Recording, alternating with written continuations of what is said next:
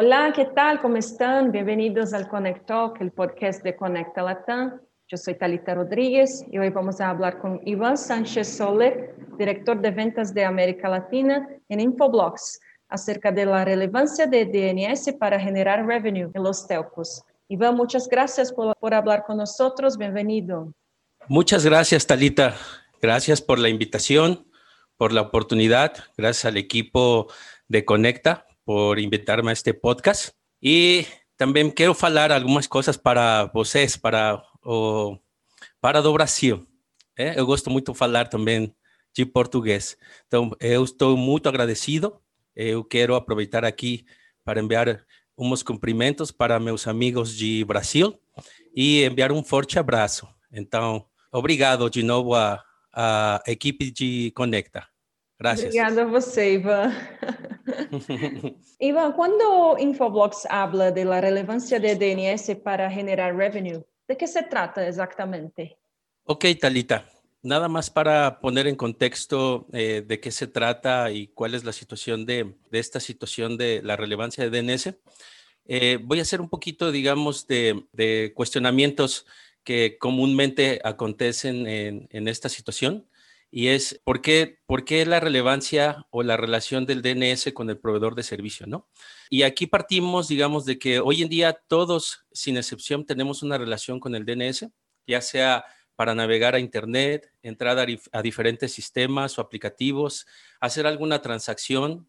Eh, hoy en día todas las comunicaciones tocan el DNS. Y con respecto al proveedor de servicios, este protocolo es vital para el negocio. Sin el servicio transporte y el DNS prácticamente no hay forma de que exista la nube de, Internet para sus clientes, para sus suscriptores y para las compañías también, ¿no? Otra situación aquí es que independientemente de, no poder navegar o, tener acceso a los aplicativos, también eh, las compañías no podrían, por ejemplo, exponer sus servicios del negocio per se, que actualmente, digamos, todo se lanza a la nube, ¿no? Por lo cual la relevancia del protocolo de DNS en esta era ha tomado esa trascendencia, no solamente en el acceso de Internet o aplicativos, sino también en un sentido de seguridad, ¿no? Este es otro tema eh, relevante también, en donde hoy podemos decir que es uno de los protocolos más atacados y menos vigilados para algunos. En algunos otros casos ya está muy claro de que tienen que cubrir este tipo de, eh, de, problemáticas a nivel de seguridad. Pero digo, sin entrar en tantos detalles de los diferentes tipos de ataque que existen, lo que está aconteciendo es que este tipo de sucesos apuntan al proveedor de servicios de la siguiente manera, en, dos puntos que nosotros platicamos siempre, ¿no? Es un tema de que se ve obligado a lanzar un, servicio de valor agregado por todas las inversiones que se tienen que hacer. Es decir, que ahora eh, los servicios que lances al mercado lo vean más como una fuente de ingresos que como una inversión de una línea de operación. O la otra es que este tipo de acontecimientos o lo que está sucediendo en base a la experiencia por diferentes service provider o proveedores de servicio en donde hemos estado este, haciendo este tipo de, pláticas, implementaciones, casos de uso eh, tal cual, es que eh, eh, algunos gobiernos están obligando por regulación a tener diferentes elementos de seguridad ya vistos desde el DNS. Entonces, tal cual hoy en día digamos, la relevancia que está teniendo este servicio es, es vital por toda este, esta, esta situación que está sucediendo alrededor también de la parte de 5G, ¿no? Se ha platicado o se platicó mucho en el evento de, de Conecta qué es lo que está pasando con 5G, la agenda de, de, 5G y parte de este proceso, el DNS es, eh, es, es también eh, o entra dentro de la agenda, por llamarlo así, es parte de las actividades que tiene que realizar. Y lo que hoy en día está trabajando el, proveedor de servicio en toda, en toda esta, estas áreas o en todo este tema de 5G, servicios de temas de IoT, regulaciones de IoT o regulaciones de seguridad, es que tiene que brindar al cliente esa seguridad de navegación que los suscriptores se sientan con la seguridad de que cuando accesen a sus aplicativos o estén navegando, estén seguros, ¿no? Que los sitios sean totalmente legítimos, que puedan tener métodos este, o avisos o anuncios de que no estarán expuestos a cualquier situación de seguridad que implique algún tema de extorsión, robo de información, caídas de servicio, como, eh, tal cual, ¿no? Entonces, la idea aquí en este tema o esta pregunta es Hay, un sinfín de, de situaciones que, hoy en día hacen relevante esta parte del DNS y por lo cual, digamos, el título que, estamos exponiendo ahora de, generar eh, revenue a, través del DNS con los telcos se vuelve vital hoy en día para de alguna u otra forma tener esa, esa transformación o ir a esa transformación digital o la parte de 5G. Sí, bueno. ¿Y existen otras formas de implementar este tipo de servicios dirigidos al suscriptor? Eh, buena pregunta, Talita. Sí, sí existen. Este, eh, muchos proveedores de servicio han evaluado tecnologías de DPI, ADC, proxies como tal. Y de acuerdo a lo que hemos visto y la experiencia, es que muchas veces el proveedor de, servicios se desanima el implementar este tipo, digamos, de, soluciones que, pueden ir hacia el suscriptor, ¿no? Y todo esto conlleva a que cuando quieren hacer una implementación, la estrategia falla por un sentido de que los servicios tienen un, alto costo, ¿no? Es un tema en donde la falla frente a la competencia, lo que se conoce como over the top, OTT, en vez de hacerlos más competitivos, los saca del mercado, ¿no? Entonces, los enfoques eh, heredados como la, el DPI o la inspección profunda de paquetes para la seguridad de los suscriptores y el control parental, que es otro caso, no pueden escalar sin inversiones masivas, crean enormes impactos en el rendimiento. Y hay algunos temas técnicos en donde quedan ciertas brechas o son, son, ciegos en ciertas brechas en detalles específicos del usuario, ¿no? Entonces, por eso es que no escalan este tipo de, de tecnologías o no han escalado como deberían de ser, ¿no? Y Iván, ¿por qué es diferente hacerlo en el DNS? Bueno, ya, ya que estuvimos hablando un poquito de, la relevancia, cuáles son las tecnologías que han estado trabajando este tipo de iniciativas, eh, este tipo de, eh, de, monetización. Lo que hemos visto que en los modelos de ADC, DPI eh, y propios de Proxy es, es, muy difícil escalar y, y los retornos de, de inversión no, no, es en un plazo que, que los telcos están esperando, ¿no? Entonces, teniendo como base esto, la tarea de generar un servicio de valor agregado usando el protocolo de DNS común, eh, no, es, eh, no es tan simple y comúnmente eh, el service provider, el proveedor de servicio, el telco como tal, no veía al, DNS como parte de, fundamental para poder hacer este tipo de, de esquemas o de monetización, ¿no? veían al DNS como un habilitador para Internet, eh, como parte de lo que ellos tienen en, en AGI, en AGN, lo que llaman Caching Packet Core para el servicio autoritativo, eh, bajo este protocolo. Pero más sin embargo, en el DNS se pueden hacer muchas cosas, ¿no? yo le llamo que eh, se puede hacer un empoderamiento, porque los telcos con, con este tipo de iniciativa a través del DNS eh, pueden tener una solución que es más rentable, que es parte de lo que están buscando, un, un ROI más predecible. Pueden tener este, a nivel técnico, eh, digamos, se pueden obtener muchas cosas que, que ayudan a poder hacer este tipo de, de, iniciativas. El DNS puede correlacionar, por ejemplo, la identidad eh, de, de, los usuarios o del suscriptor a través del tráfico. ¿No? Este, se pueden crear políticas para identificar algunos incidentes de, de seguridad del suscriptor, ¿no? Tener esa granularidad de visibilidad que, necesita para poder realizar este tipo de, políticas a nivel de seguridad. Y esto, eh, y esto conlleva a brindar una plataforma más escalable, términos, digamos, tanto técnicos como para generar ese ROI más predecible y aprovechar que, eh, que hoy en día, digamos, todo lo que tiene que ver con la nueva era, el tema de, 5G, está muy encaminado a la parte virtual, ¿no? A la parte de NFB, este, a tener eh, eh, soluciones que sean elásticas, ¿no? Eh, que sean modelos de, flexibles de pago bajo consumo. Entonces, la, idea de hacerlo en el, DNS, pues brinda estas facilidades.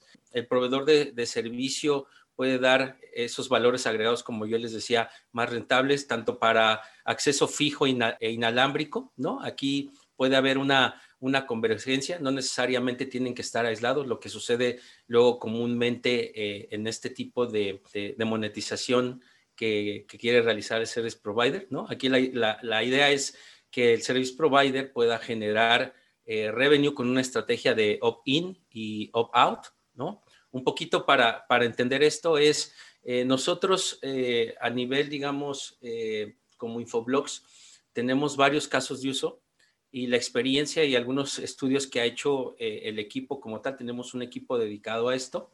Hemos visto que, por ejemplo, en una solución, cuando un proveedor de servicio lanza al mercado filtrado de contenido o control parental, ya sea en, esta parte fija o inalámbrico. La parte, digamos, de, penetración es del 5% en una estrategia de opt-in, es decir, que vaya implícito en la parte del enlace, entre el 5 al 20% en la parte del, del, opt-out. Entonces, ellos pueden generar negocio, eh, digamos, por cada suscriptor entre 1 a 2 dólares eh, en lo que respecta, digamos, a la, a un tema de, un suscriptor eh, residencial, ¿no? Y entonces el costo de inversión, digamos, de, una implementación eh, basado en este tipo de, penetración con, este, con estos ingresos, eh, las inversiones que tiene que hacer prácticamente es que está costando centavos de dólar la inversión que está haciendo para, digamos, para la infraestructura o lo que está colocando, digamos, con la parte del DNS, ¿no? Y sí o sí, el proveedor de servicios eh, prácticamente eh, necesita el DNS para poder eh, transaccionarlo. Entonces, lo que estamos dando aquí es una vista distinta, el que se puede hacer de, otra forma, empoderando a la parte de, del DNS y teniendo estos, este tipo de penetración y este, estos ingresos que son de verdad bastante buenos para eh, para lanzar al mercado, en donde toda la, inversión que va a realizar, pues obviamente va a tener ese retorno que está esperando. Y estamos hablando de, retornos mucho más, mucho más rápidos que las tecnologías de ADC o de, o de DPI o de los, de los propios proxies, ¿no? Entonces, esa es una de las cosas bien interesantes que, que está sucediendo con la parte del DNS. Sí, perfecto. ¿Y cuáles son las ofertas de servicios que pueden encontrar los telcos con Infoblox? Bueno, Infoblox tiene eh, diferentes servicios para los suscriptores y hablo eh, de diferentes servicios porque tenemos hoy en día casos de uso eh, ya muy claros lanzados al mercado con el tema de control parental, ¿no? Otro que es el Infoblox Subscriber Insight, y la otra la aplicación de políticas al suscriptor, ¿no? ¿Qué es lo que sucede? Voy a describir un poquito cada una de ellas para que se entienda de, qué se trata. En la parte del control parental, pues mucho se habla de control parental y se pueden hacer en diferentes mecanismos, ¿no? Hasta hay software o agentes que se pueden instalar eh, en diferentes dispositivos. Pero la realidad de las cosas es que eh, también hemos visto que eh, en esta nueva era, por ejemplo, un caso bien, bien específico en la parte de educación, ese tipo de situaciones, el estar manejando los endpoints, el estar creando políticas, pues solamente para las familias, por ejemplo, en este caso de educación, a dónde sí debe accesar eh, el hijo que está en la escuela, a dónde no, qué tipo de, sitios sí puede visitar, qué sitios no, pues se vuelve un poco complicado, digamos, en términos de que eh, no todos estamos, digamos, dedicados a esta parte tecnológica, ¿no? Entonces, tiene que hacer mucha, eh, muchas cosas para poder empezar a hacer este tipo de control parental. Y al final del día hemos visto que los mismos eh, usuarios, en este caso los, los, jóvenes o los niños, burlan este tipo de, parental control, ¿no? hay diferentes mecanismos que pueden encontrar y, burlan de ellos, ¿no? En la parte del DNS es bien atractivo porque prácticamente como todo va en la parte de comunicación, no, se, no necesita de un agente, ¿no? Entonces se entrega, sí se entrega un portal de manera tal para que eh, la familia o en este caso quien esté utilizando el, parental control pueda eh, realizar estas configuraciones de manera muy sencilla, ¿no? Eh, el proveedor de servicios puede generar un propio portal, digamos que es una marca blanca que ellos pueden generar para poder lanzar digamos, esos accesos a, sus clientes, hacerlo como parte del, enlace, incrementando la, digamos, la lealtad por este tipo de servicio en esta estrategia de opt-in eh, que, les estaba comentando.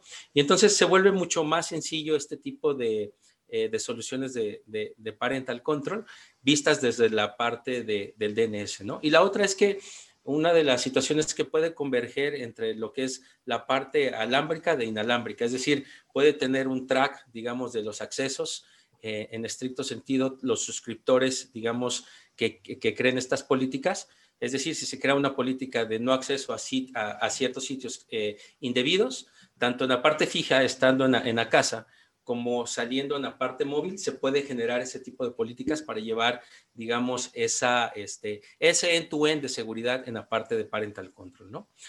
En lo que respecta al tema de Subscriber Insight, es, es un tema más eh, de, de, estar evitando que, eh, que, los usuarios estén navegando en sitios que, probablemente ellos no saben, pero pueden ser sitios eh, maliciosos, ¿no? La idea es que evitar que esa, esa propagación que se da en este tipo de situaciones, pues sea limita, eh, eliminada y hacer que los usuarios se sientan seguros de que pueden accesar a sitios legítimos, ¿no? Entonces es, es, importante esta parte también de, de, Subscriber Insight. El otro tema es la aplicación de, de políticas y prácticamente aquí, digamos, eh, el valor agregado hacia el, hacia el service provider es brindar que o ofrecer que los diferentes paquetes que se creen de seguridad de los suscriptores eh, a diferentes niveles eh, se pueda proteger los dispositivos y los usuarios, ¿no? Manejando diferentes precios dependiendo del nivel eh, de seguridad que, requiera, ¿no? Digamos que estos son los tres paquetes. Hace rato mencioné que eran cuatro. El cuarto es porque hemos estado encontrando algunas otras este, casos de uso. Al ver el, poder que tiene el DNS, se pueden generar diferentes acciones con con otros elementos también eh, de, seguridad, manejando temas de identidad, manejando otro tipo, digamos, de soluciones que puedan converger con, el mismo DNS. Entonces, hay otra, esa cuarta posibilidad tiene que ver prácticamente con sacarle provecho al DNS para poder lanzar otro producto al mercado. Y otra vez, estos son tres soluciones, digamos, bien claras, pero que al final el proveedor de servicio lo puede sacar como, como, como yo bien les comentaba. Nosotros somos marca blanca, pero ellos le pueden llamar con el nombre que ellos requieran eh, desde el punto de vista, eh, digamos, en un sentido más bien de la estrategia que tenga el, proveedor de servicio, digamos, a nivel de marketing, cómo está lanzando los productos al, mercado, cómo es que quiere hacer e, esta estrategia, si la quiere hacer eh, directamente que vaya implícito en el enlace con la parte de la estrategia opt-in o la parte de la estrategia de opt-out, en donde si quiere cobrar por suscriptor como una solución este, adyacente o de valor agregado hacia los diferentes suscriptores, ¿no? Entonces, estas son, digamos, las, eh, las formas en que pudiera ser negocio el proveedor de servicio eh, vistas de, la, en, el DNS. ¿no? Sí, perfecto, Iván. Esto todo es muy interesante. Muchas gracias por estar acá con nosotros. Muchas gracias a, ustedes, de nuevo al equipo eh, de Conecta, a Raquel Freitas, Renata, de Talita. Muchas gracias por esta oportunidad. Les agradezco. Muy obrigado, de. Muchas gracias. Este podcast fue ofrecido por Infoblox. Muchas gracias por escucharnos y hasta el próximo episodio.